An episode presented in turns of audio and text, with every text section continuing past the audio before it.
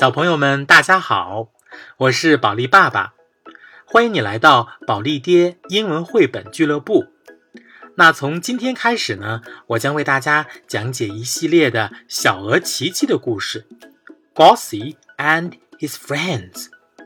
今天我们要讲的呀是小鹅琪琪的第四个故事，Ollie the Stomper。奥利也想要雨靴。This is Ollie，This is Gossie. This is Gertie. They are goslings. 这是琪琪和淘淘，它们都是小鹅。Gossie wears bright red boots. Gertie wears bright blue boots. 琪琪穿着亮红色的雨靴，淘淘穿着亮蓝色的雨靴。Ollie wants boots. Gossie and Gertie tromp in the straw. 奥利也想要雨靴。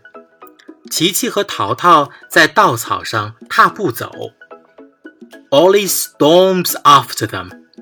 Gossie and Gertie romp in the rain. 奥利噔噔噔跟在后面，琪琪和淘淘在雨里又跑又跳。Ollie stomps after them. Gossie and Gertie jump over a puddle. puddle。奥利噔噔噔跟在后面，琪琪和淘淘跳过一个小水洼。Ollie stomps after them.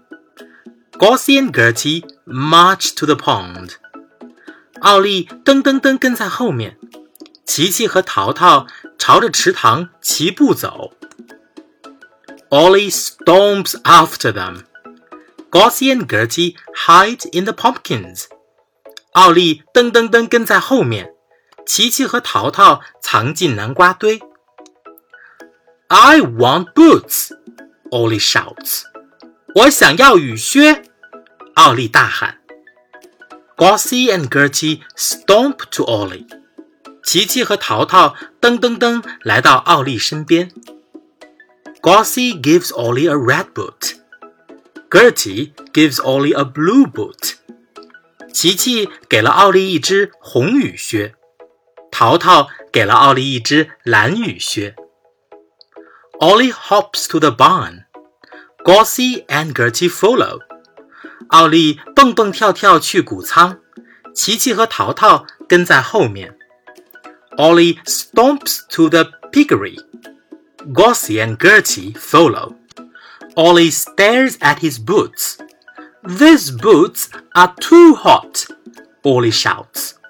奥利盯着雨靴看了看，穿雨靴太热了，他大喊。Ollie kicks off his boots. Gossie kicks off her boot. Gertie kicks off her boot. 奥利踢掉雨靴，琪琪踢掉红雨靴，淘淘踢掉蓝雨靴。Let's go swimming! Ollie shouts. And they do. 我们去游泳吧！奥利大喊，然后他们就去游泳了。